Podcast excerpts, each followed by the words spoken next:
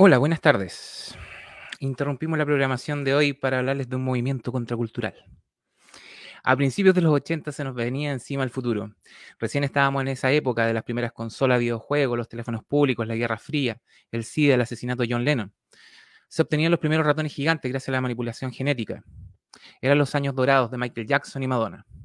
Nacía Windows y el primer teléfono portátil. Esto era un caldo de cultivo para las teorías de anticipación y especulativas, que finalmente llegaron a la literatura.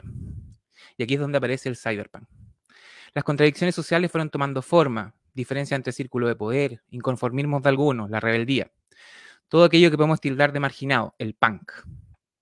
Las distopías suelen jugar en el fondo con temas más bien inmediatos, relacionados con inquietudes actuales, pero llevadas y dibujadas hacia el futuro. En ese sentido, había que trabajar con conceptos que en esos años parecían teóricos. Inteligencia artificial, creación de megaciudades, el control sobre el individuo y, lo que es la cibernética. Se nos estaba ofreciendo una obra, pero también una advertencia. No avancemos tan rápido que muchos se están quedando atrás. Si bien las raíces literarias del cyberpunk van un poquito hacia los años 60, 70, con la revolución sexual, el boom de las drogas, habían escritores como Philip K. Dick que habían retratado muchas de las inquietudes en sus novelas y cuentos y que encajaban perfectamente con este subgénero. No era cyberpunk, pero casi. Y luego vinieron Gibson y su cromo, Neuromancer, ciberespacio, un término que él mismo acuñó. Los japoneses hicieron lo suyo con Akira, Ghost in the Shell, y el cine también, los que son los, norteamericanos, lo hizo más tarde con El Juez Dredd, Matrix, Robocop. Las preocupaciones estilísticas del cyberpunk van muy por el lado del postmodernismo, con una esencia de novela policíaca negra, con personajes que viven al margen y que por lo mismo nos hacen sentir más conectados con ellos. Porque en este mundo de bitcoins, pandemias celulares y estados fallidos, por supuesto que hace falta otra dosis de anticipación. Ese algo que nos ayuda a aceptar todo lo que se nos viene encima. Vamos a empezar a, pre a presentar este libro, que yo no lo tengo en este momento, pero no importa, llamado Cyberpunk. y vamos a empezar presentando a un cineasta, académico, escritor, guionista, con vasta experiencia en los nuevos formatos digitales se instala como pionero del cine de género y ciencia ficción nacional con la realización de Renacimiento, un cortometraje inspirado en el universo de George Lucas y que fue galardonado en 2010 por Lucasfilm. En 2017 finaliza Noche su largometraje Ópera Prima, estrenado en Morbido Film Fest y Raindance UK, el festival de cine independiente más importante de Europa, además de recibir el galardón a Mejor Director Iberoamericano en el Festival de Buenos Aires Rojo Sangre, el más importante del género en Latinoamérica. Entre sus trabajos se encuentran Insomnia Tremendis, parte de la antología El Calígrafo de Editorial LOM, Manzana Roja para la prestigiosa revista de ciencia ficción argentina Axon y Huitranantú, novela gráfica publicada por esta misma casa editorial. Quiero que le demos un cálido recibimiento a don Inti Carrizo Ortiz. Hola, hola, ¿cómo están? ¿Sí? ¿Cómo Bien, estamos, Aldo? Bien, Inti. Qué bueno, qué bueno, qué bueno verte bien, se te escucha perfecto. Genial, genial, genial. Estamos listos. Perfecto. Vamos entonces ahora con el siguiente invitado. Tenemos a un pintor, un todoterreno, un pintor, dibujante, grabador, escritor, traductor, docente. Un mago. Publicó su primera novela, Identidad Suspendida, el año 2007. A esta le siguieron Kitsune, Mad Love 500, el año 2020. Publica junto a M. M. Kaiser La Mujer Escarlata. Y este año también publicó la novela Los 40 Nombres de la Nieve. Sus cuentos han sido publicados en diversas colecciones en papel, como Fiction, Poliedro y Ominous Tales. Fue uno de los miembros fundadores y editor por varios años del y cine de ciencia ficción Taucero. El 2010 obtuvo el primer lugar en el género de narrativa en el concurso literario Soñar tu ciudad de cara al Bicentenario, organizado por la Municipalidad de Concón. Es creador guionista de la super, eh, superheroína atómica, también es co-creador del webcómic Atom Candy. Ha escrito guiones para Mitómano Comics y sinfonías sencillas. Dejamos con ustedes al gran Sergio Amira. Don Hola. Sergio. Namaste. Se le escucha y se le ve perfecto. Hola, Inti. ¿Cómo estamos? Tantos años. Tanto tiempo. Inti and I go way back, como diría ah, Tarantino. Qué emoción, qué emoción, qué emoción. qué grupete, bueno, qué grupete. Sí, gracias por la, la cosa rica. Ya pues. Nos faltan dos más. Seguimos con un personaje que debutó en la literatura en 1998 con el poemario Visiones de Inés y dos años más tarde obtuvo su primer premio al ganar el concurso de poesía de su alma mater. En 2006 publicó la primera versión de Alicia, la niña vampiro, y al año siguiente Historias venenosas. El mago del desierto, novela juvenil fantástica, salió en 2011 como primer volumen de una saga titulada Crónicas de Bajo Raíz. Ha sido guionista, editor y escritor en Salo, creador del universo narrativo de los juegos cartas, de cartas de mito y leyendas, Humankind. Ha trabajado en diversos proyectos educativos bilingües ideados para, para niños y adolescentes. Entre sus obras también se encuentran Calíope, La isla del cazador, Las bestias y por supuesto que también Ceniza, un western que fue publicado este mismo año por Aurea Ediciones. Entonces aquí lo estamos dejando con Don JL Flores. Hola chiquillos.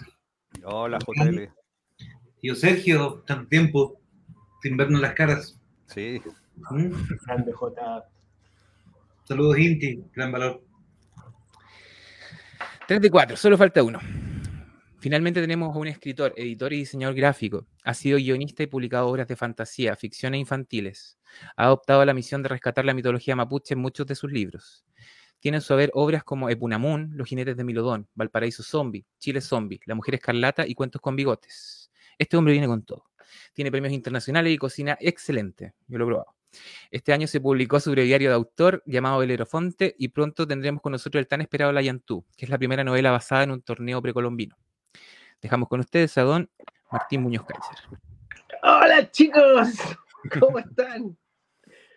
Oye, es, un honor estar, no, no le había agarrado el peso hasta ahora, pero es un honor estar entre ustedes eh, y haber armado esta antología y que ustedes hayan acudido al llamado. Son, son ustedes son lo mejor de lo mejor crecí admirándolos en, mi carrera literaria. Y muchas gracias. gracias a ti por la invitación. Sí, sí, sí. Así que vamos a estar hablando un poquito de lo que es Cyberpunk. Eh, podríamos empezar, yo creo que con don, don Inti Carrizo. ¿Le tienen que hablar un poquito del libro?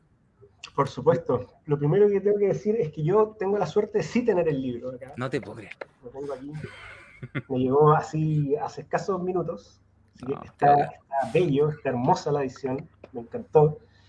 Eh, nada, lo primero que quiero decir es que eh, al abrir el libro me doy cuenta inmediatamente de la responsabilidad y el peso, ¿cierto?, que, tiene esta antología de contar con nombres eh, tan distinguidos como aquellos de, mis compañeros, ¿cierto?, que están acá, que, como, como, Martín decía, bueno, nada, JL, Sergio, Martín, Aldo también, ¿cierto?, lo, tienen trabajos gigantescos para atrás, ¿cierto? Han, trabajado, son tremendamente productivos y, combinan esa capacidad maravillosa y totalmente envidiable de escribir y escribir y escribir con escribir bien, porque no basta con, con escribir. Eh, así que en ese sentido, muy contento. Muy contento también de ver eh, en, la lista de nombres, ¿cierto? No solamente a, estos pesos pesados, estos consagrados, ¿cierto? Sino también un montón de voces nuevas en las que humildemente me me, cuento, ¿cierto? Eh, muchos muchos eh, escritores de, la editorial que están recién partiendo, pero que tienen mucho que decir, eh, con mundos muy interesantes en, sus trabajos, ¿cierto? Que, han publicado en solitario.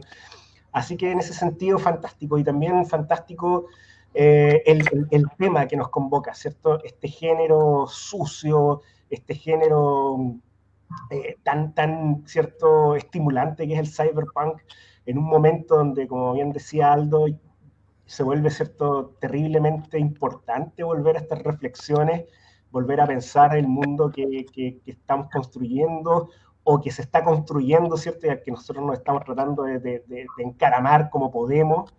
Eh, es un momento de la historia nuestra, ¿cierto? De nuestra generación, de nuestras generaciones, eh, bien, bien lúgubre por un lado, eh, complejo, intenso, eh, y en ese sentido creo que es el momento de eh, cuentos chilenos cyberpunk, pero así totalmente, totalmente. Creo que cualquier persona que agarre el libro va, va, a entender de lo que están hablando sus historias, va a tener los miedos que tenemos probablemente, y en ese sentido, nada, creo que es una bomba, ¿cierto?, que, que cae con precisión milimétrica en este momento, eh, que estamos pasando como país también, del cual me imagino que hablaremos en algún momento de esta presentación, ¿cierto?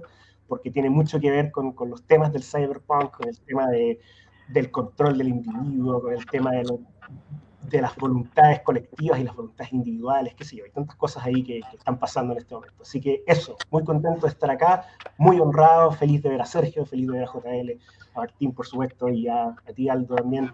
Así que, nada, contentísimo. Genial, sí, bueno, hay que nombrar, en realidad a mí se me ha ido eso porque no tengo el libro. Pero eh, nombrar un poquito los que están dentro del libro, ¿cierto? Tenemos a Francisco Ortega, tenemos a don J.L. Flores, a Carlos Reyes, eh, por ahí aparezco yo, Ignacio Fritz, Javier Valderrama, M.M. Kaiser, Luis Trujillo, Sofía Ramos Wong, Ernesto Garrat, que está bien bueno Ernesto Garrat, Ernesto Garrat está bien loco. Inti Carrizo, Sebastián Panat y Sergio Mira. Eso, esa es como la formación la formación inicial de, y, Cyberpunk. Eh, ¿Cómo se llama? Francisco Ortega, al final. Sí, pues, no, pues lo dije primero porque estaba primero. Martín, sigamos contigo. ¿Cómo fue? Cuenta, un poquito, sí, porque yo creo que es importante hablar un poco de lo que fue la creación de, de esta idea que te despertaste un día y, y llamaste y estabas como loco, ¿te acordás? Sí. Se me ocurrió una idea. Y calzó perfecto. Está, mira, es que hace rato estaba. Quería una idea en realidad para el próximo año. ¿no? Estaba pensando, necesitamos, quiero hacer una suerte de, de distintas antologías. Entonces estaba viendo, eh, siempre estoy viendo referencias para las portadas de las novelas. Entonces estoy viendo estos ilustradores, ArtStation, que si yo son unos ilustradores fantásticos.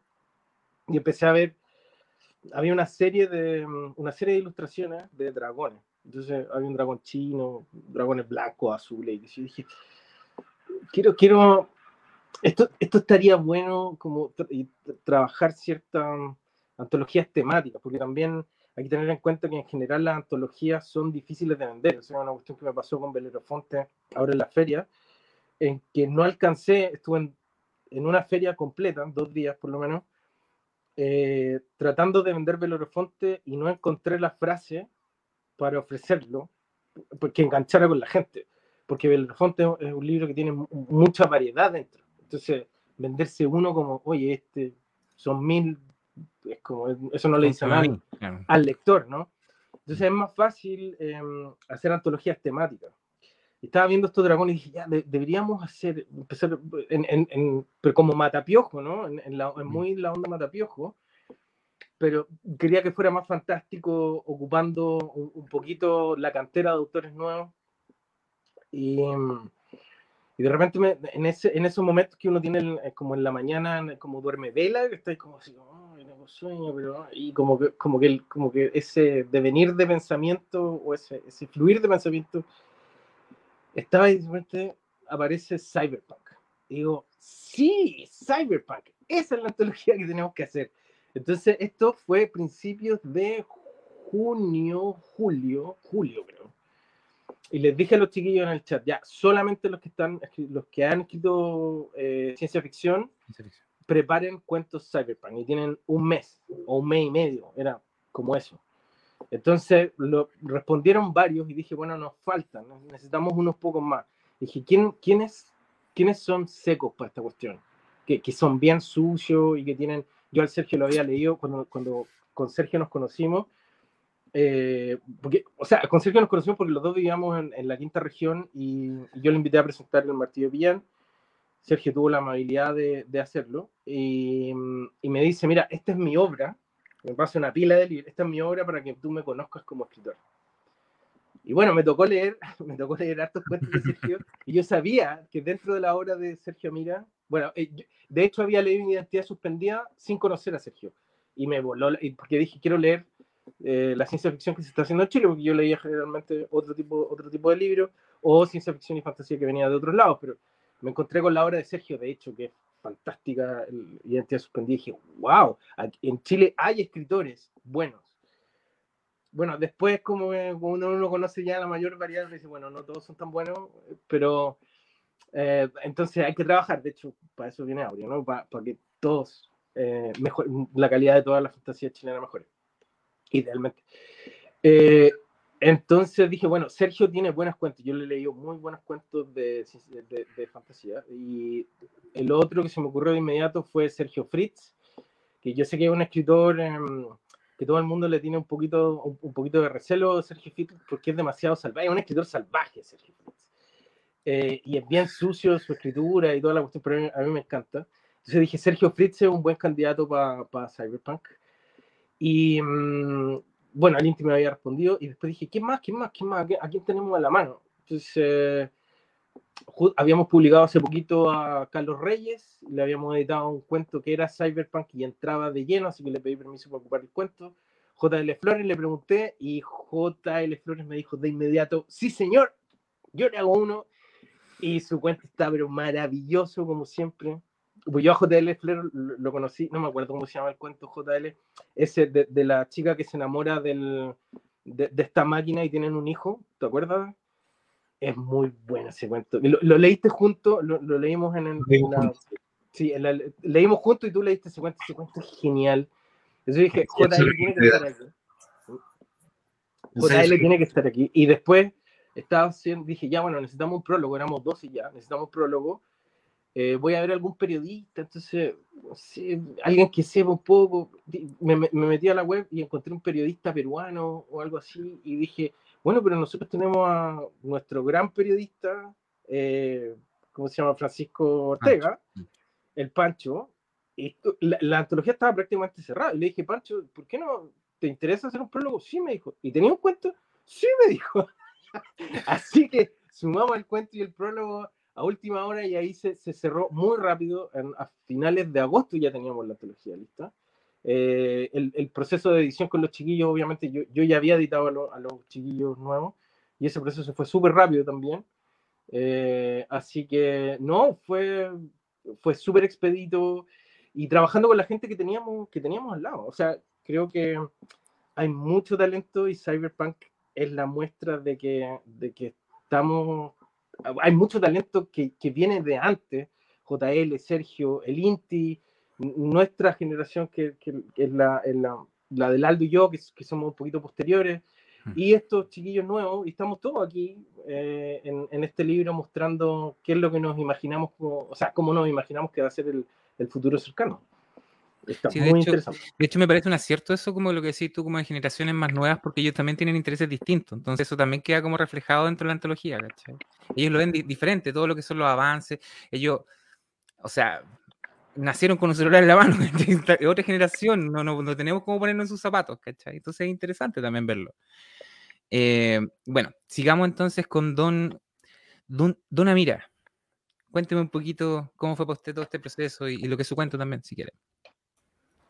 Ya. Em, bueno, el, cyberpunk para mí no es ninguna, ninguna cosa nueva, siendo uno de aquí con, con, el, con el tío Flores somos como de la vieja escuela, entonces venimos del, venimos del cyberpunk. El cyberpunk fue como nuestro caldo de la sopa primigenia de la cual muchos surgimos Obviamente que Identidad Suspendida, eh, en su momento nadie dijo que fuese cyberpunk porque en el 2007 nadie sabía ni siquiera lo que era la ciencia ficción acá en Chile, ¿no?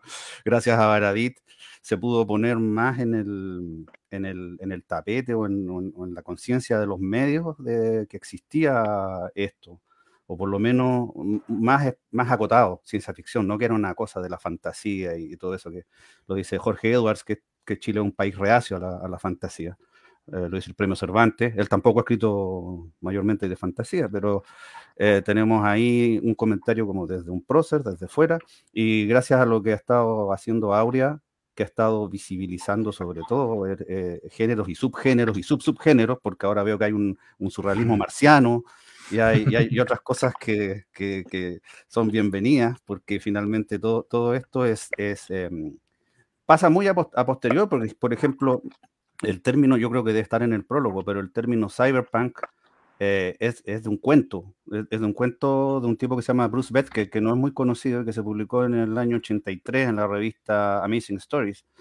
Y ese cuento, titulado Cyberpunk, eh, Garner Dussois en 1984 empezó, escribió un artículo y se refirió a esta generación, a William Gibson, a Sterling, como cyberpunk. Este es el señor Dussois, aprovecho de recomendar este libro, Sueños Geodésicos, es magnífico, usa un, un escritor como, podríamos decir, de alta literatura que usa la fantasía.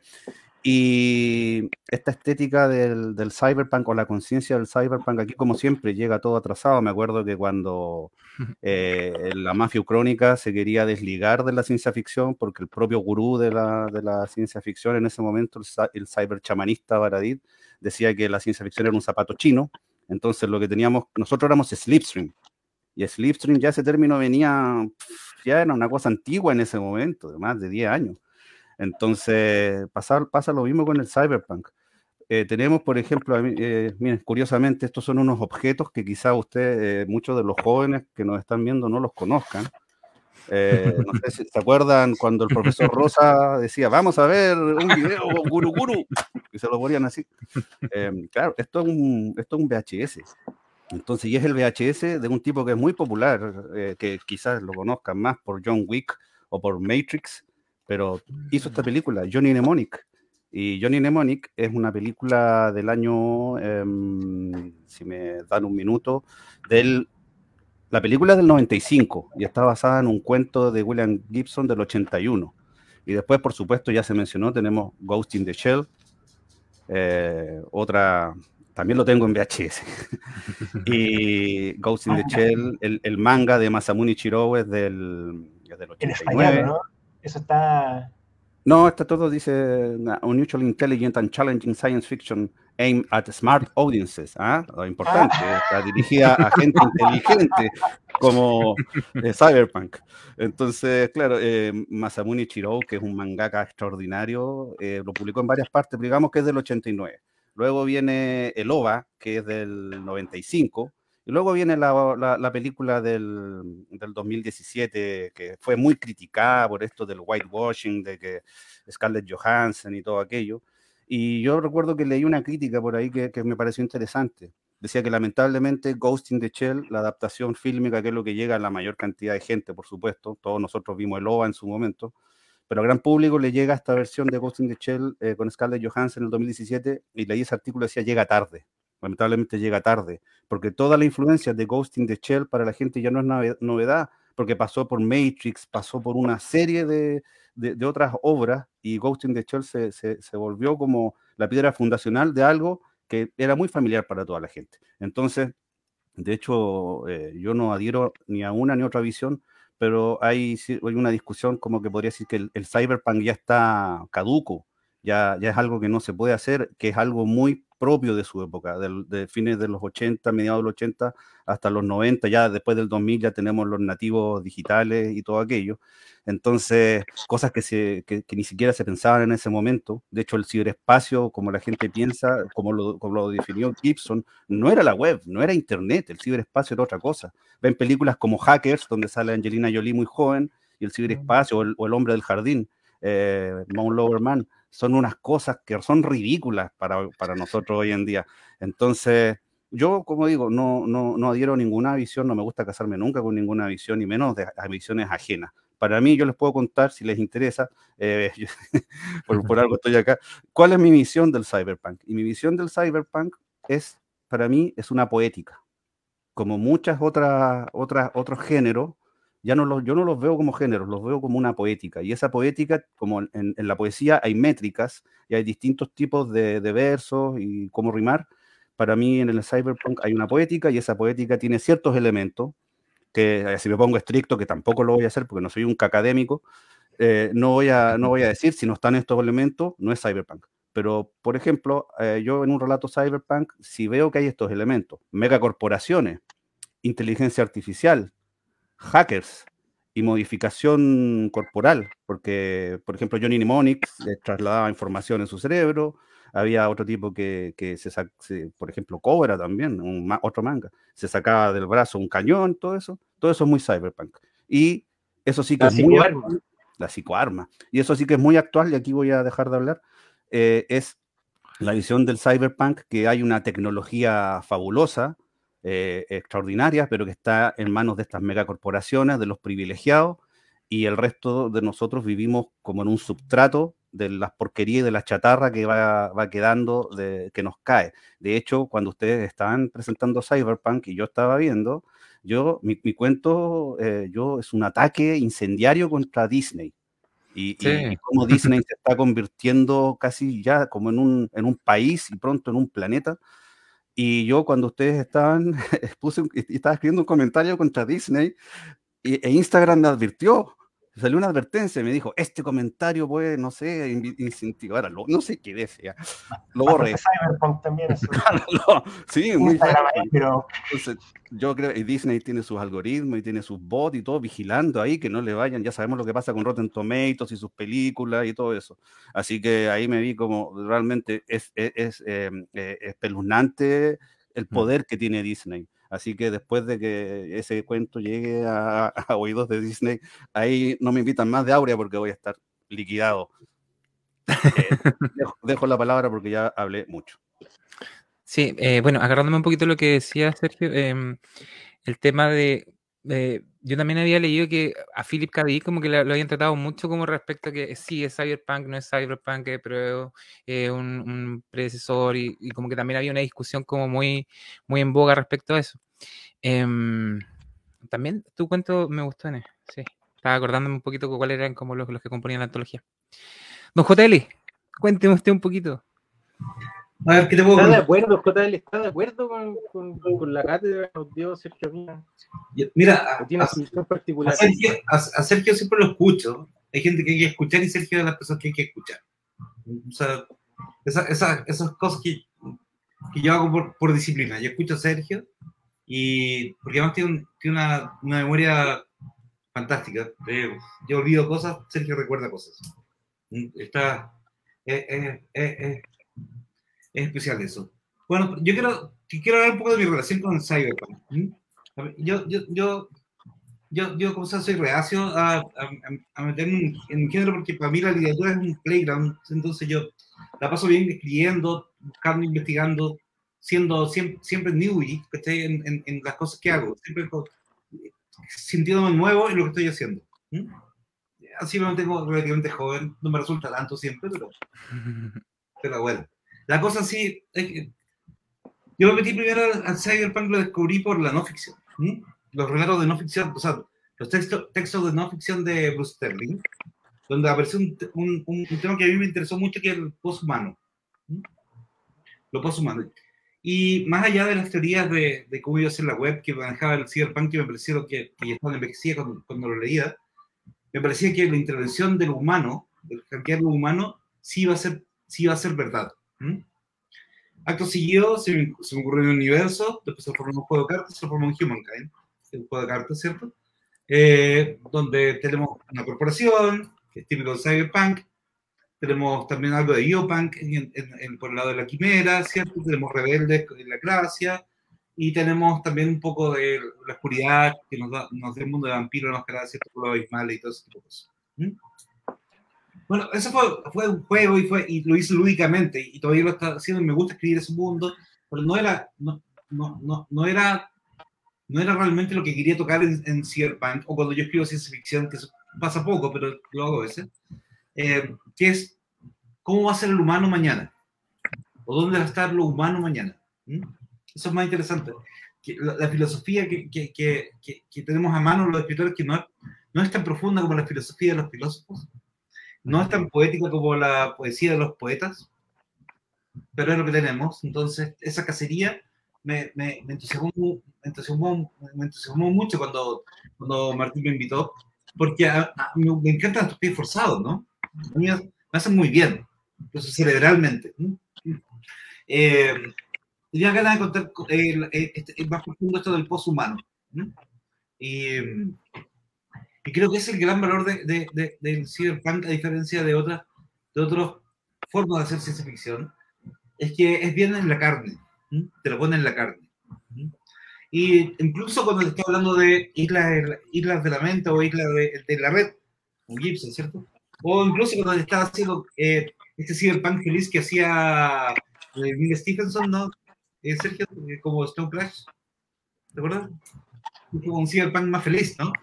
Y, y ahí es donde empieza este, este post-cyberpunk, que es como, ya, vivimos en la red y somos felices en la red, pero ya incluso el post-cyberpunk quedó atrás, ¿no?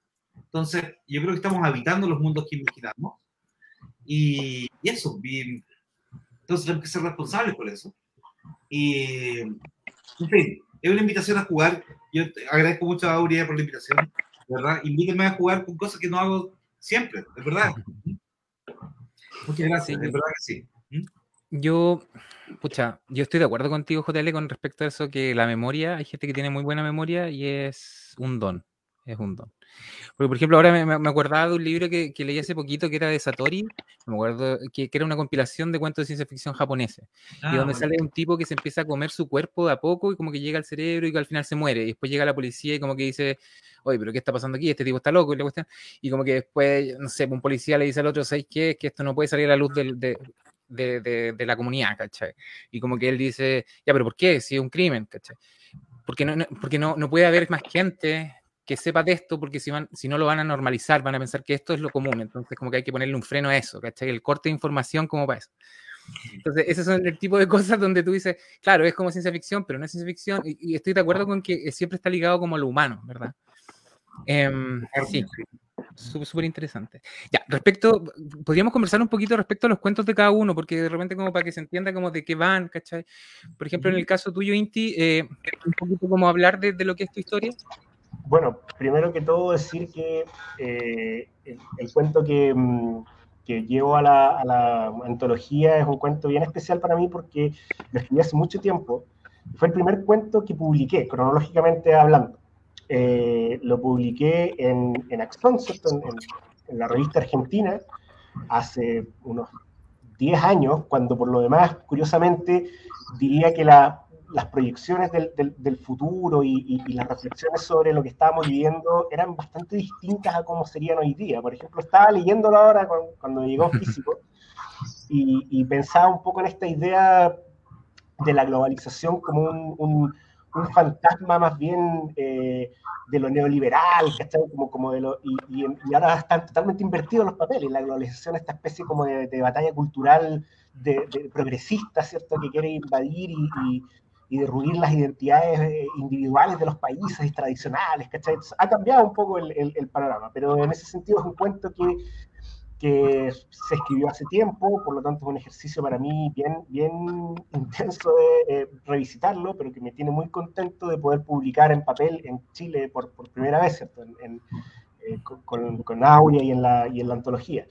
Y es en el fondo una historia sobre... Eh, muy, muy, muy sencillamente sobre un, un, Chile cyberpunk en el fondo, pero donde el cyberpunk viene eh, de, de, una, en el fondo, mega corporación, un consorcio de corporaciones que podría ser perfectamente, eh, qué sé yo, Jumbo, eh, líder, ¿cierto? Antes de que lo, DIS, que era antes de que lo comprara Walmart, ¿cierto? Pero probablemente también Walmart estaría metido de alguna forma, y como nosotros todos les debemos ahora, incluso en este momento, todos estamos relacionados con estas corporaciones de alguna manera. O sea, eh, la, la, la, premisa de la base de la sociedad del cuento es que en algún momento todos le terminamos debiendo algo a alguien y se crea una especie como de deuda eterna que se empieza a heredar, ¿cierto? De familia en familia, de generación en generación, por lo tanto tú ya naces endeudado con la con las deudas de tu padre, con las deudas de tu abuelo, con las deudas de tu bisabuelo que tenía, ¿cierto?, con, con alguna empresa. Por lo tanto, pensando un poco eh, lo que le pasa un poco a la gente con, con, el, con el CAE, esa cosa de llegar al mundo con la mochila ya, ya, ya bien cargada en el fondo.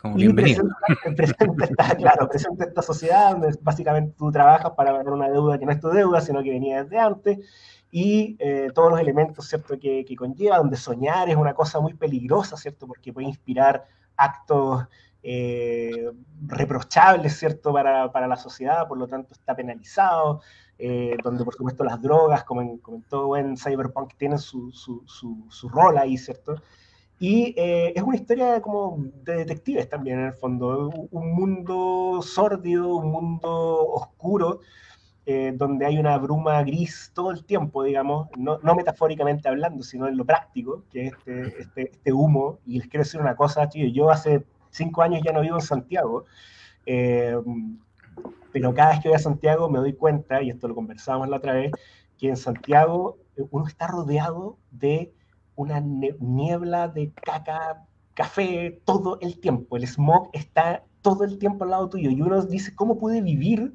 metido en esta nube de, de, contaminación todo el tiempo sin darme cuenta. vives un tiempo afuera y te empiezas a dar cuenta de que en Santiago todo está cubierto con una especie como de filtro, ¿cierto? Cafezoso, así extraño. Y en ese sentido, todas esas cosas están ahí en el cuento, eh, que está tirado un poco como una, una advertencia y una reflexión, digamos, sobre a quién le entregamos nuestras confianzas a propósito de ciertas elecciones que se vienen próximamente, eh, en, quién confiamos, ¿cierto?, para que, para que encabece los designios de, nuestra sociedad. Ese es un poco manzana roja. Martín. Uh, em, la verdad es que antes de escribir el cuento, bueno, lo, comentamos, cuando yo te, lo comenté porque te dije, mira, tengo, tengo este, en el fondo construí el mundo. ¿ah? Tenía, creo que escribí en papel como cinco hojas eh, dibujando el mundo que quería.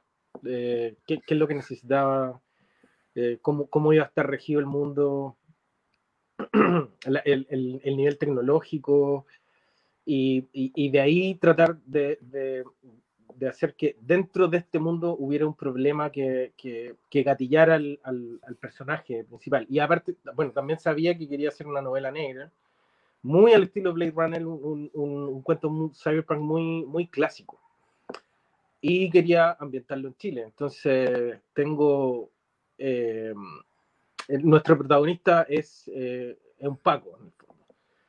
Eh, que es, es, un Paco que trabaja para, para Andrónico Mitras, ¿no? Un, el jefe de, las siete familias que, rigen Chile y que viven en, el Indio, ¿no? Y ahí tienen, ahí tienen sus lujos y qué sé yo, con, sirvientes robots y qué sé yo, y tienen, y tienen alguna gente, ¿no? Médicos y otros profesionales que trabajan en, poblaciones que viven en, departamentitos chicos, pero aparte están los, algunos eh, digamos, hay tres castas, que son estas castas de profesionales que, que, salen, los regentes, que son parte de estas siete familias, eh, los que trabajan junto en la mina, sirviendo a esta otra gente, médicos y otro tipo de profesionales, y están los técnicos, que es la casta más baja, entre comillas, antes de la casta de los innombrables, que es la gente que vive ya en, la basura prácticamente de, de, de, este mundo contaminado, porque hubo una guerra atómica, China desapareció, India desapareció, Estados Unidos desapareció. Eh, tenemos a, Rusia y, y, ¿cómo se llama? Y el nuevo, no me acuerdo, le, puse el nombre, pero que es, es el califato europeo.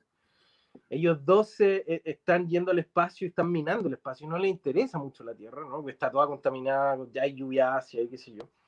Entonces, eh, bueno, algo pasa que le roban información a, Mitras y nuestro protagonista, que es, un policía que lo, lo, dio todo al servicio de Mitras, incluyendo su propio cuerpo. O sea, él estuvo en un atentado y perdió su pierna, un brazo.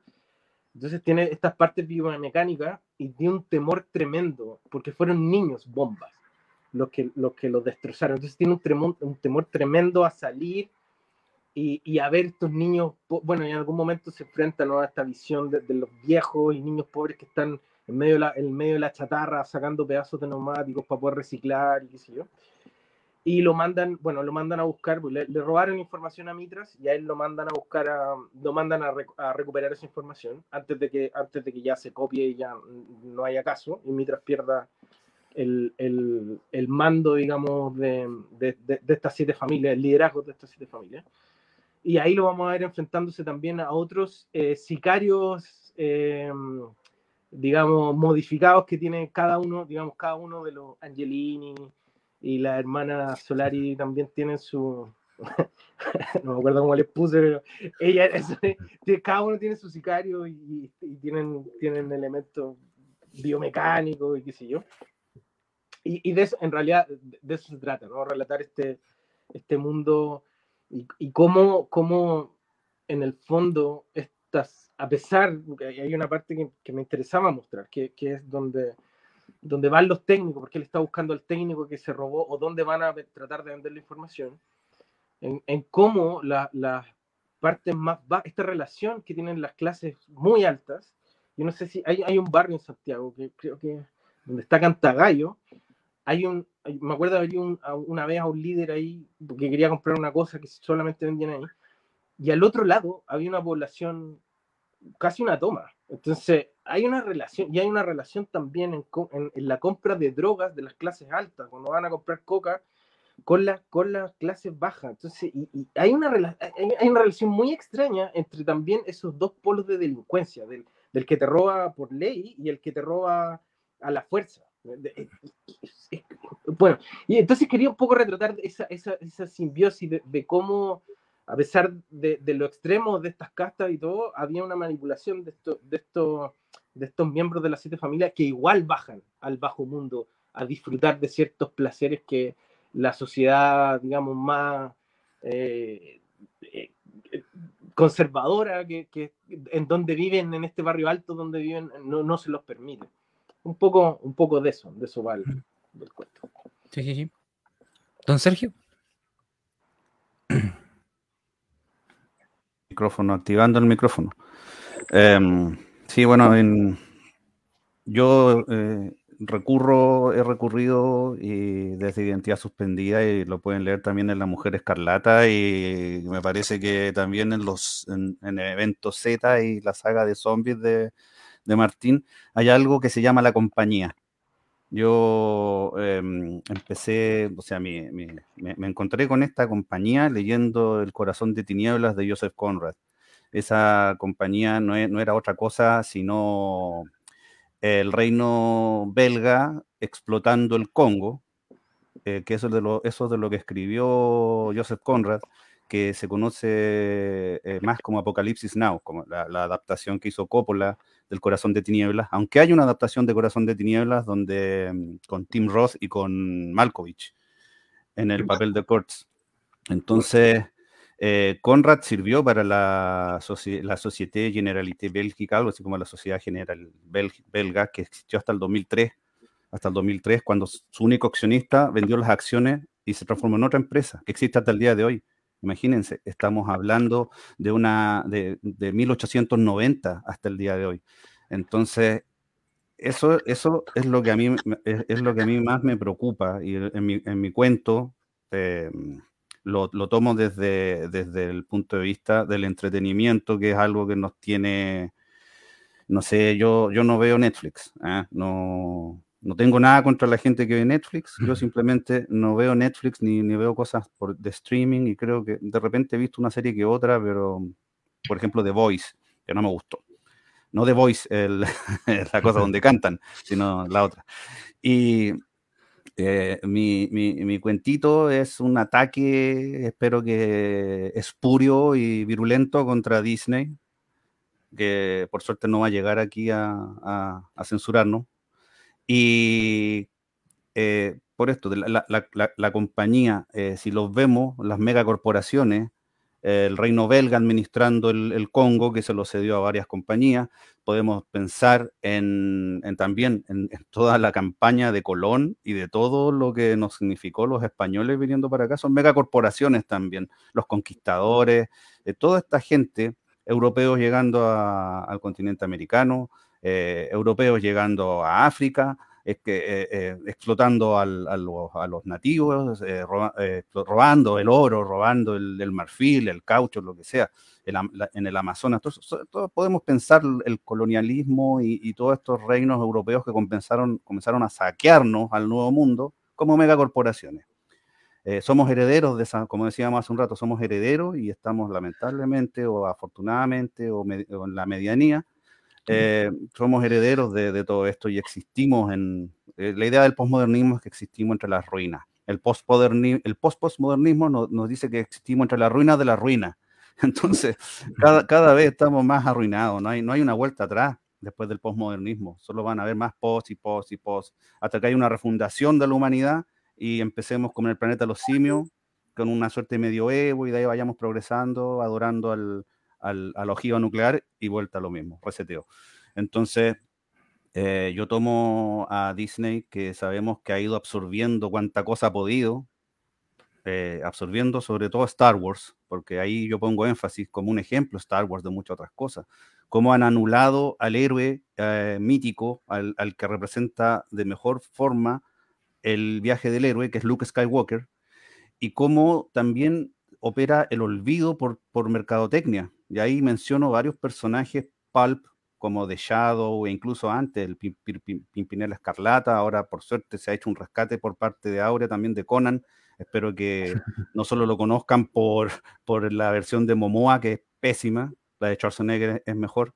Entonces, que, que, que no sé, ahora está, dicen como eh, He-Man y Kevin Smith, pero vayamos al, al, a, la, a, la, fuente.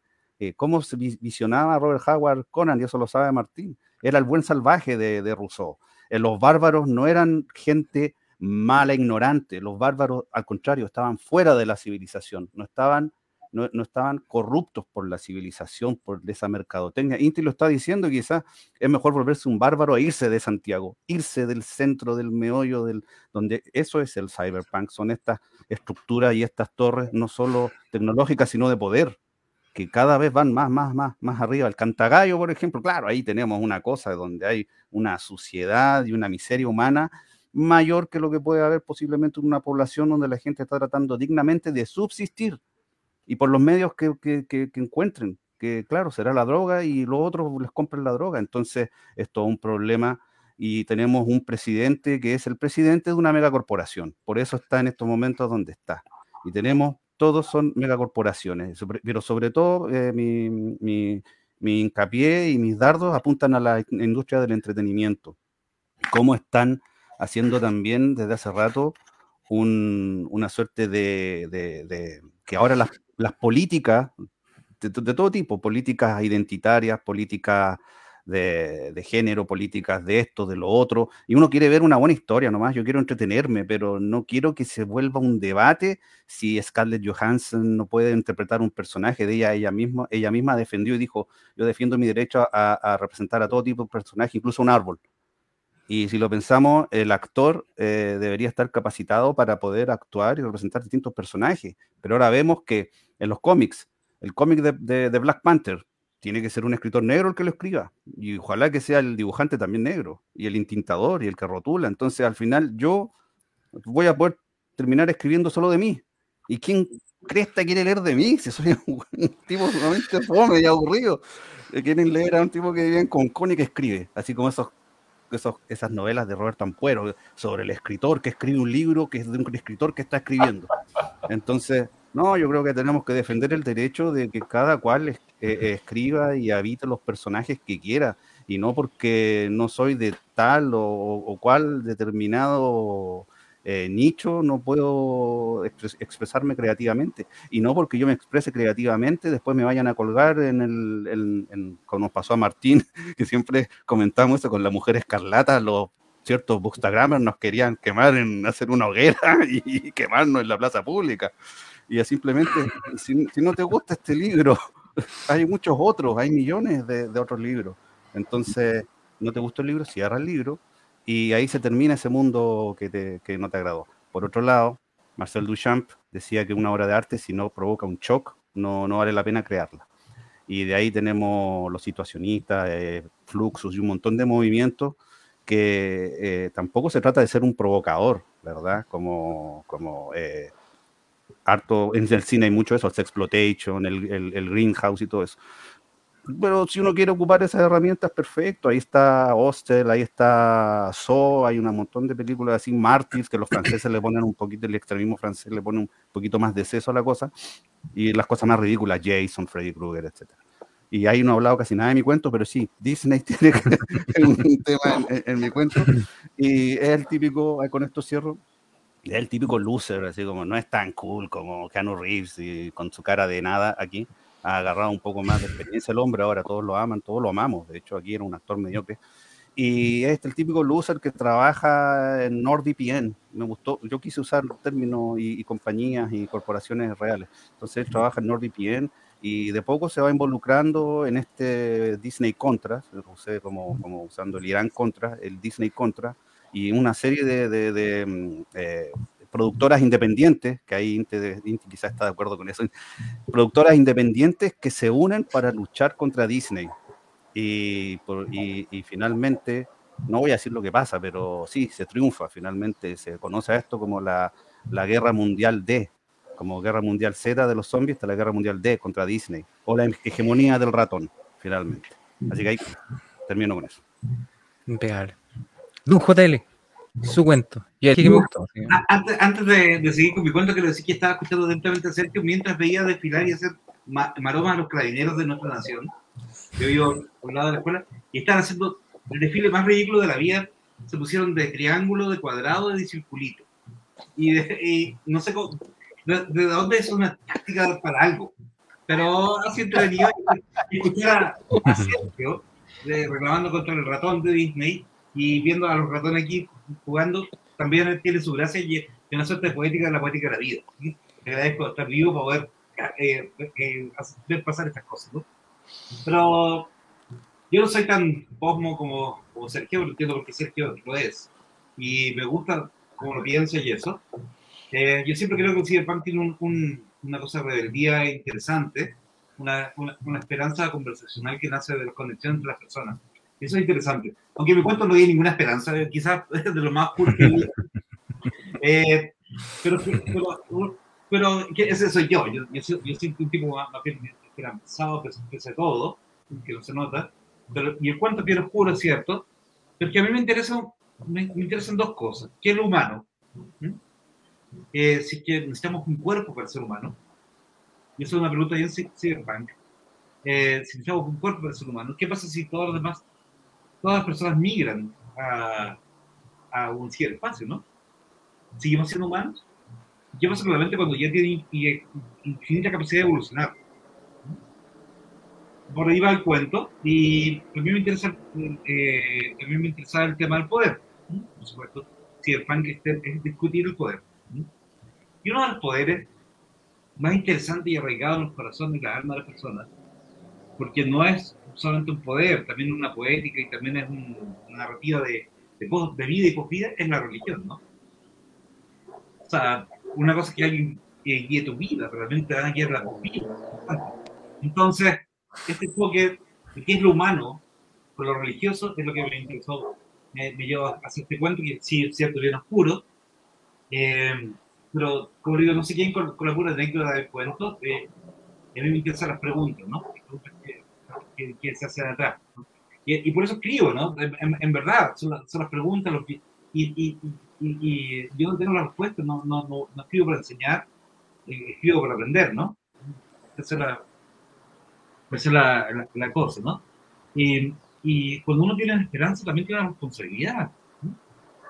Y la, la, responsabilidad de tener esperanza es que tienes que dejar buenas preguntas. Preguntas que muevan, que duelan, estaba pensando en Kafka cuando decía, ¿cierto?, que un libro tiene que ser un hacha que el, el, el, bosque.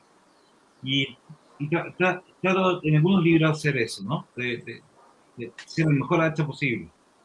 Y si, y si es cierto que el cuento es un poco oscuro, no, bien oscuro, no un poco, eh, es porque tengo esperanza. Porque tengo una responsabilidad. Una responsabilidad literaria. Eso pues. Don JL, pero a, modo de consulta, estoy de acuerdo con el tema como de la transmisión, como de lo religioso, de, de, lo humano hacia la inteligencia artificial es como súper marcado en, el cuento, de hecho una de las cosas que más me gusta. Em, a modo de consulta, eh, ¿tuviste la oportunidad de, de, leer el resto de los cuentos y alguno que te haya como que te haya resaltado más que el resto como de los otros, de los otros escritores? Dentro de la antología. no, no, no, no, los leí todos.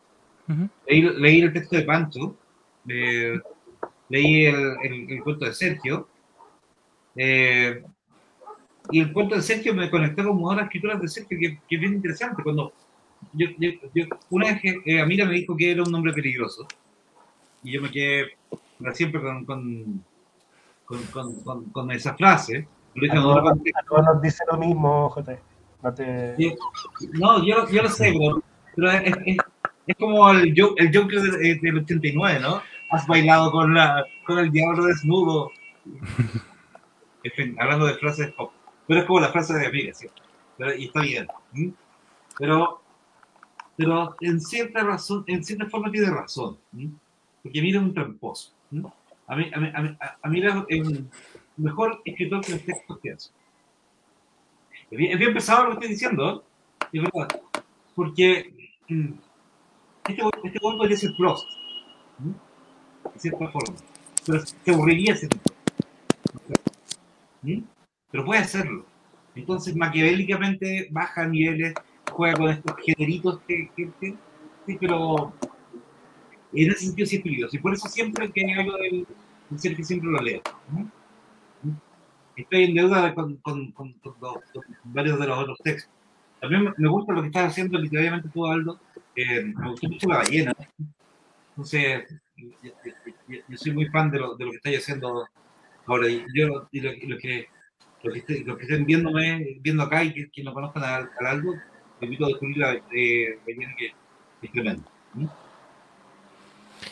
Eh, Inti, ¿tuviste la oportunidad de leer alguno de los otros cuentos? Sí, tampoco, bueno, como me llegó hace poquito y, estoy como en una cruzada de tratar de leer en, físico, ¿cierto? Lo, lo más sí, posible. Otra cosa.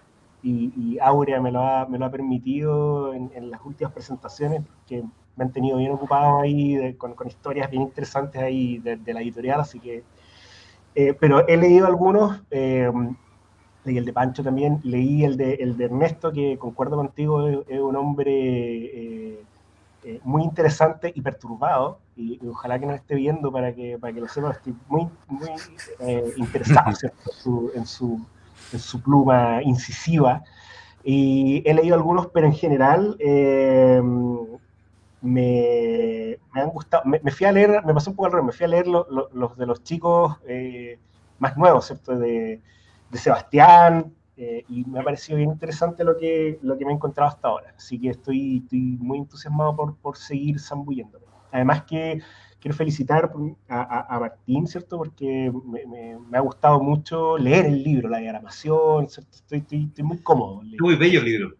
Sí, sí, así que muy bien en ese sentido. Sí, la estructura también quedó súper bien, Martín, el tema como de los altibajos, ¿cachai? Como el tema de las edades, como que quedó súper ordenado. Vamos a conversar como si fue tan premeditado eso, pero quedó impecable. Sí, lo fue, por algo el cuento del digo, JL digo, porque como que está justo como lo, lo, nunca decae, ¿cachai? Y eso es, un logro. ¿Tú, Martín, como de los cuentos que leíste, alguno que te haya como hecho más eco? Eh, bueno, el de JL es, es uno de mis favoritos. Yo creo que JL junto con, yo creo que es uno del el mejor cuantista de Chile que yo conozco. Incluso, bueno, sobre todo en el, en el ámbito de, de, la fantasía, yo joder, te encuentro fantástico, es genial. El de ser, bueno, Sergio, más, más, que la amistad, yo, yo a Sergio lo admiro desde que leí eh, Identidad Suspendida. Pues yo no soy cuentista, ¿eh? aclaro. Sí, lo sé, pero tus cuentos son, son en general bien buenos. Por eso, por eso Flores es el mejor cuentista, porque yo no soy cuentista. Ah, me estoy empleando, claro. Me está dejando un espacio para hacer. No, no, no. Y por eso, por eso, por eso ambos están al principio y al final de la antología. Porque yo quería. Ah, el alfa y omega. El alfa y omega, ¿no? Y después, bueno, se nos sumó, se nos sumó Ortega, y a Ortega lo, lo, colocamos ahí en la colita porque está a la altura, está a la altura de, los, de los otros dos, ¿no? Entonces, y nosotros, eh, bueno, nos coloqué ahí para dar la medianía entre, entre los otros.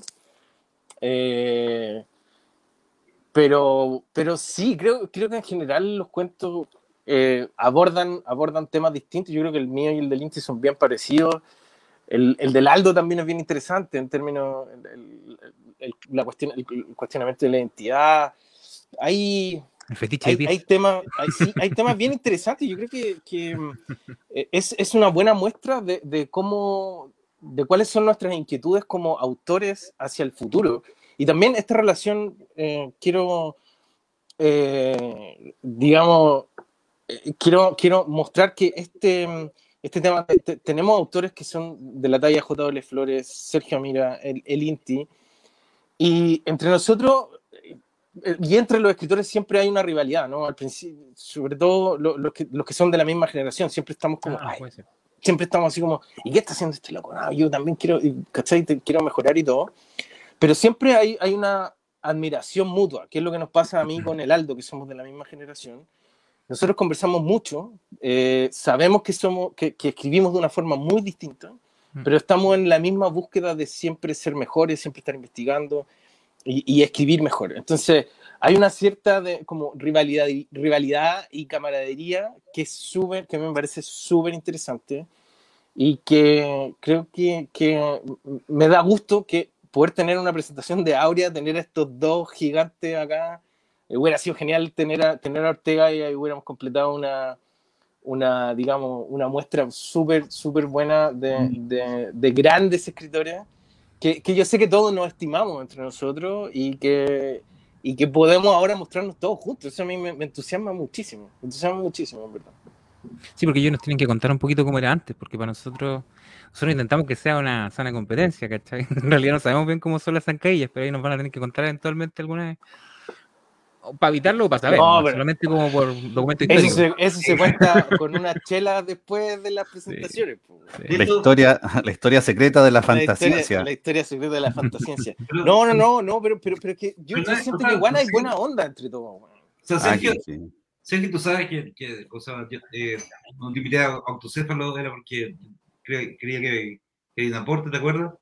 Bueno, sí, yo, yo eh, eh, José Luis sabe que yo siempre, yo siempre le he agradecido mucho porque hablando de esto de la zancadilla, eh, hay, Martín también lo sabe, lo hemos hablado harto, hay, una, hay, una, hay un rayo invisibilizador aquí en Chile. Entonces, eso yo lo hablaba antes de que llegara el concepto de la cancelación, la cancel culture, ¿verdad? Si a ti no te gusta, no solo no, antes había un dicho, eh, no estoy de acuerdo con lo que, con tus ideales, pero daría la vida por, por, por, tu derecho a expresarlo. Ahora es al revés, no estoy de acuerdo con tus ideales y te quitaría la vida por tu derecho a expresarlo. Entonces, eso me parece muy peligroso, esa intolerancia. Y eh, a muchos autores eh, yo veo que se les cancela, o sea, porque no, no está bien que uno le alimenten un poco el ego cuando valoran lo, el trabajo que uno hace, porque también eh, si yo lo, lo hago y, lo entrego es porque considero que no es una porquería, ¿verdad? Pero entonces peor a que te digan esto es malo o esto es bueno que te ignoren. Pues sabemos que el opuesto al, al amor no es el odio, lo dijo Jung, es la indiferencia. Y peor que la indiferencia es una indiferencia programada y, y, y, e implementada. Y eso yo, yo, yo le, le, llamo el rayo invisibilizador. Porque, por ejemplo, eh, a mí me publican en la revista Marvin, que es una tremenda revista mexicana, eh, he publicado varias cosas con Marvin, he publicado en tres de, de, sus cuentos eh, inspirados en músicos, Café Tacuba, David Bowie y The Cure. Y mm, eh, aquí hay revistillas que no me invitan. Y no, no, creo que sea porque no saben que yo existo. o sea, entonces prefiero, por de todo, prefiero publicar donde me quieren, en el fondo, donde quieran tenerme. al final es así. Pero sí, opera eso. Opera, yo lo he notado y cada cual es libre de invitar a quien quiera. O sea, si Martín no me hubiese invitado a, la antología, yo no me voy a enojar con Martín, ni voy a decir No le hablo mal, no sé. Claro, no, ni, aplicarle el rayo, es que es imposible a Martín aplicarle el rayo porque ya es demasiado, es demasiado, es, Disney, es como Disney ahora, pero en buena, en buena, en buena. Entonces, yo no sé por qué empezamos a hablar de esto, solo quería decir que ahí finalmente uno cuando me gusta mucho eso que dijo JL del pie forzado. Eh, a mí, yo tengo un pie biónico, los que me conocen saben de mi pie biónico y de todos los, los, fierros que tiene ahí como adamantium. Lamentablemente unas garras de adamantium te sirven, pero un pie de adamantium no. Y eh, yo digo que cuando te dan un tema, por ejemplo, aquí tenemos dos ejemplos. Esta película, esta, esta, esta película, es que estoy al revés ya esta es horrible, es pésima. Y no digamos que el, cuento fuera una gran cosa tampoco. Y esta la dirigió un tipo que se llama Robert Longo, que además no era cineasta, era un maldito, era un artista visual de pacotilla. Eh, y esta otro es, esto es maravilloso, esto es, pero no, yo si dejara una sola obra en toda la historia de, la, del anime, incluso el cine, me quedaría con esto. Esto es maravilloso. Y le valoro a, la del 2017 de Scarlett Johansson que recrearon varias escenas acá, sobre todo la de la pelea con el traje invisible, ahí con rayo invisibilizador. Eh, ahí, porque había un contraste ahí entre lo que era el personaje, el cyborg, y todo ese, todo ese fondo de precariedad, de favela. Y quería terminar con, con una idea. Eh, hay, un hay un documental de Vice que yo lo, recomiendo mucho, lo pueden encontrar en YouTube, quizás lo, han visto, donde mm, eh, eh, demuestran las diferencias en la India y, muestran por un lado a, a, un sujeto que trabaja eh, cosiendo, son muchos en una especie de favela, tiene una, una máquina de coser sobre una mesa y él vive debajo de la mesa, duerme debajo de la mesa se levanta por la mañana a trabajar en, el, en su máquina de coser, junto a otros montones de personas. Y por otro lado hay un tipo que tiene un edificio, ni siquiera vive en una casa, tiene un edificio completo y colecciona Ferraris. Y se junta con sus otros amigos a correr los Ferraris. Y corren los Ferraris por unos lugares donde la gente se está muriendo, se está muriendo ahí en las, en, las veredas. Y, y, ellos van en su Ferrari. Y uno dice, pero ¿cómo puede ser esto? ¿Cómo puede haber esta disparidad? Y ahí yo no voy a obviamente entrar a criticar toda una, toda una filosofía, toda una forma de vida, toda una nación, una de las más grandes del planeta, y, sus conceptos religiosos, además que ahí hay musulmanes, hay chintoístas, hay hindú, hay, hay, hay de todo. Pero está esta, esta idea persistente del karma, entonces el tipo que tiene el edificio y el Ferrari no se siente mal porque el karma lo tiene ahí. Tengo que haber sido muy bueno en todas mis vidas anteriores, entonces ahora tengo esta vida de lujo. Y el otro tipo está resignado debajo, eh, cosiendo, porque dice, yo tengo que haber sido muy malo y este es mi karma. Pero si ahora hago lo que tengo que hacer, eh, voy a subir unos niveles más. Quizás voy a estar como el tipo del edificio. Y no lo envidia tampoco, no creo que haya envidia ahí, sino que hay una, hay una, una, una resignación, una aceptación de que las cosas son como son y que no, y que no van a cambiar. Bueno, Martín conoce, creo que bastante bien, más que yo, cómo es el pensamiento de, de, de, las personas de la India, bueno, podemos decirle hindú porque no todos son, no profesan la religión. No, son indios, son indios. Los indios, porque hay otro, otro legado que tenemos de las megacorporaciones conquistadoras, que nosotros somos indios. o sea, eh, Sergio, quería contar una cosa de India. Yo, yo trabajé en India dos meses y lo que pasa es que allá no hay barrios segregados, acá sí hay guetos. Eh, aquí es mucho más gueto, aquí hay básicamente muros entre los barrios, que está ahí. Eh, en, la India, en, la India yo me acuerdo de Hyderabad, fue bien chocante ver una, una, uno de estos, de estos intocables, entre, comillas, que ya no son legalmente intocables, eh, pero que trabajan en la construcción la mayoría y viven viven viven súper pobres aunque, aunque las grandes ciudades están saliendo adelante, eh, pero en general todavía eran, vivían como, como intocables. Y al lado una casa hermosa de un, de un, de un, de un chico de, de, de, o sea, de tecnología, de, pues Silicon Valley, y, y, era musulmán él. Y, y, claro, no, no, oye, hay un pobre ahí, me va a robar, no, no, no está. No está exacto, exacto. Bueno, bueno, yo creo que Cyberpunk también se, se cuestiona esas cosas. Y es bueno que haya salido ese tema. Eh, la estructura de la sociedad eh, también traspasa la red, ¿no? Las enfermedades de sociedad también van a la red y, lo vemos todo el tiempo. el contraste, el contraste se muestra mucho también. Exactamente, exactamente.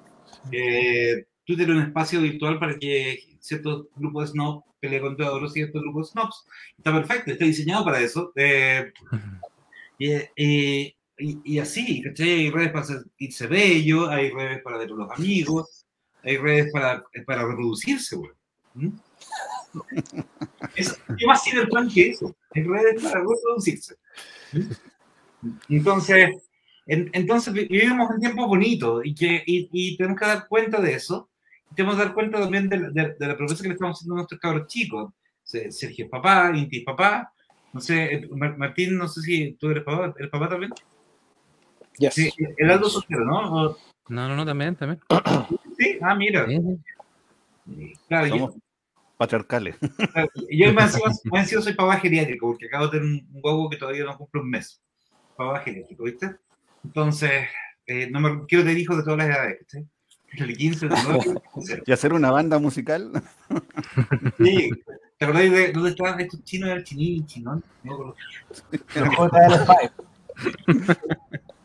pero bueno, pero, pero, pero, pero, pero lo que quiero decir es que eso, que, que hay que oler los, los, tiempos. Y yo agradezco a Martín por la iniciativa de hacer un libro, invitarnos a hacer un libro que podemos oler nuestros tiempos, ¿no? Exacto, exacto. Chiquillos, estamos pasados en la hora, así que vamos a hacer nuestros descargos. No, mejor vamos a hacer nuestras despedidas, nuestro agradecimiento en realidad, como invitarlo a la gente a leer eh, lo que es esta antología. Partimos con, ¿con quién empezamos? Don Inti. Yo voy a hacerlo muy corto por honor al tiempo y, solo decir que aquí adentro hay eh, mucho, mucho que procesar, eh, es poderoso, es peligroso como Sergio. Eh, y creo que, insisto, el momento es ahora. Creo que ha, sido un, placer. yo me siento como una especie de, intruso, ¿cierto?, entre, entre estos nombres, entre todos estos nombres, y especialmente de gente como JL o Sergio, que los conozco hace mucho tiempo, yo a JL eh, eh, y, lo que han hecho, ¿cierto? Por, por la fantasía con Sergio también, eh, lo, seguía primero como, como lector, como, como, curioso, ¿cierto? De lo que estaba sucediendo en Chile y me siento muy honrado de, muy desde mi tribuna humildemente, ser parte de este, de este grupo. Creo que era un, pequeño sueño que tenía, se, los, confieso. Me siento muy honrado y creo que hay mucho, mucho amor, aunque las historias, como dice JL son, son, son sombrías o pueden ser sombrías, vienen desde, desde el amor a, las cosas, ¿cierto? a, las cosas bellas que, que, le sacamos al mundo en el cyberpunk para darnos cuenta de que faltan un poco. Y en ese sentido creo que, que está eh, súper interesante y no se van a arrepentir. Invito a todo el mundo a que lo lea porque la edición está brutal. Brutal, brutal. Martín. Uf, bueno, primero un honor eh, estar junto a estos grandes, grandes escritores y la camada nueva que, que hace su aparición aquí. Eh, un, un, honor también eh, estar dando un espacio para que, para que nos juntemos, para que, para que podamos publicar nuestro trabajo, para que podamos mostrar la fantasía que, que, que se estuvo haciendo por mucho tiempo. Siento que está como muy, muy disgregada, siento que por mucho tiempo no nos hablamos y, y era necesario, eh, eran necesarias instancias como esta, espero que, que, hayan más. Y que incluso con el sello Donata empecemos incluso a sumar a, el mundo más literario, ¿no? Eh, o sea, no, no, no, no una fan Disney de, de, de, una niña para tenerlo a dos, sino pero, pero, para dar un espacio para que todos podamos conversar, ¿no? Juntarnos y disfrutar de lo que hacemos, porque en el fondo yo sé que nos admiramos entre nosotros. Mm. Eh, eh, y, y, eso, muchas gracias a, bueno, a los que no están y a los que están por haber participado en, en, Cyberpunk. Y creo que el Cyberpunk, a pesar de que es un concepto que, que, es viejo y puede que haya estado outdated, y sin embargo es, em, creo que es más, em, está más actual que nunca, porque estamos a puertas de que, de que ese futuro Cyberpunk se concrete, como decía JL, estamos viviendo en un futuro cyberpunk. Entonces, creo que, creo que es, es un género que está más actual que, que nunca. Así que eh, las recomendaciones para que lo lean, se metan en los universos de los grandes escritores que tenemos en Chile de fantasía y los que vienen, la generación mediana y, los que, y, lo, y la camada que viene. Así que es una, es una excelente muestra de qué es lo que estamos pensando eh, hacia el futuro de, nuestra, de la humanidad. Estamos en el futuro y ahora vamos a ver qué viene más al futuro. Don Sergio. Ya activando el audio. Eh, creo que Aldo mencionó a Just Red. Miren, justo encontró una a Just Red en su moto. Eh, sí, es totalmente cyberpunk, Mega City One, pensar en una ciudad que es prácticamente el tamaño de un país. La película con Carl Urban es muy buena, esa película también. Ahí hay un, edificio que transcurre todo en un edificio y esa estratificación. Hay un hacker. Ahí hay un hacker también, muy buena esa película. Y una droga también, una droga experimental. Eh, estaba, Tokio ya no nos quiere, ¿se acuerdan de ese libro? Eh, ¿Cómo se llama este tipo? El novio de, de los subterráneos.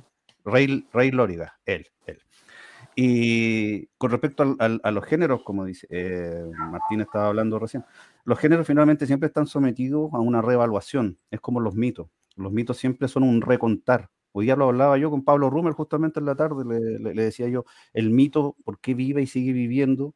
Porque hablábamos de las tradiciones orales. En un principio, todos estos mitos que tenemos no estaban escritos. Entonces, cada cual quizás omitía una parte, agregaba otra, lo estaba viendo yo por los dioses eslavos, hay muy poca información sobre los dioses eslavos. Y volviendo... Tuve que hacerlo, eh, para, para, la pega tuve que hacerlo. Ah, claro, ahí están en, en, claro, mito y leyendas y todo eso. Por ejemplo, Chernobyl, Chernobyl que, que aparece en American Gods. Yo lo, yo lo conocí una vez más por Disney, por, por la película Fantasía. Ahí aparece, cuando yo quise, ¿quién es este demonio gigantesco que sale de, de esta montaña? Ese era Chernobyl.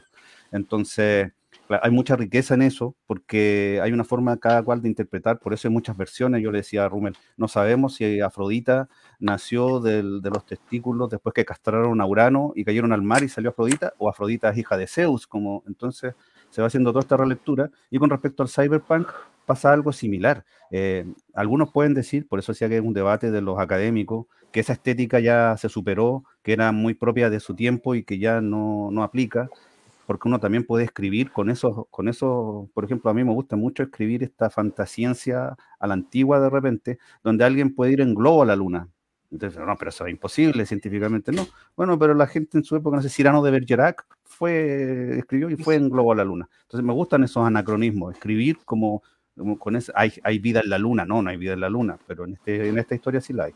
Entonces se puede abordar, yo abordé el relato mío de esa forma, pensando en que yo lo escribí en los años 90, pero con lo que ha pasado con Disney ahora, casi como, como hubiese sido una proyección. Y también estoy seguro que yo todavía no tengo el libro, pero estoy seguro que hay muchos otros relatos que, que abordan el cyberpunk desde ahora, desde la actualidad y de estas miradas más contemporáneas de, ya de los nativos digitales que, que tienen otra forma de, de, comprender y, y, de manejar la tecnología. Así que, por supuesto, los, los, los invito a, a todos a, y a todas a que lean el, el, libro, a que lo compren, sobre todo cómprenlo, cómprenlo, porque eso va a permitir que Aurea nos pueda seguir invitando a otras antologías y que Martín se caiga de la cama y diga, ahora, antología steampunk. Y ahí estemos nosotros, ya estoy escribiendo mi cuento steampunk. Y con eso me despido. Sí, súper bien. Aparte que el tema también de reimaginar, yo, yo siento que, por ejemplo, el, mismo Martín decía como todo el tema de, ya voy a traer a Conan de vuelta, quiero, quiero reinterpretarlo, por ejemplo, en el caso de ese libro, y es porque siento que falta honor en este tiempo, ¿cachai? Entonces también esa reinterpretación sirve para pa buen objetivo. JL.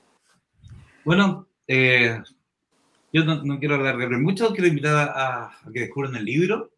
Eh, estoy seguro que van a encontrar un cuento que les haga sentido eh, las antologías son así, es imposible que les gusten todo, sino algo habría mal en ustedes. Eh, es verdad. Eh, tienen que tener algo de crítica y, y, busquen, naveguen, lean, conversen con sus lecturas anteriores. Si, eh, no hay nada más peligroso que leer poco, ustedes saben, ¿no? Es más peligroso que no leer.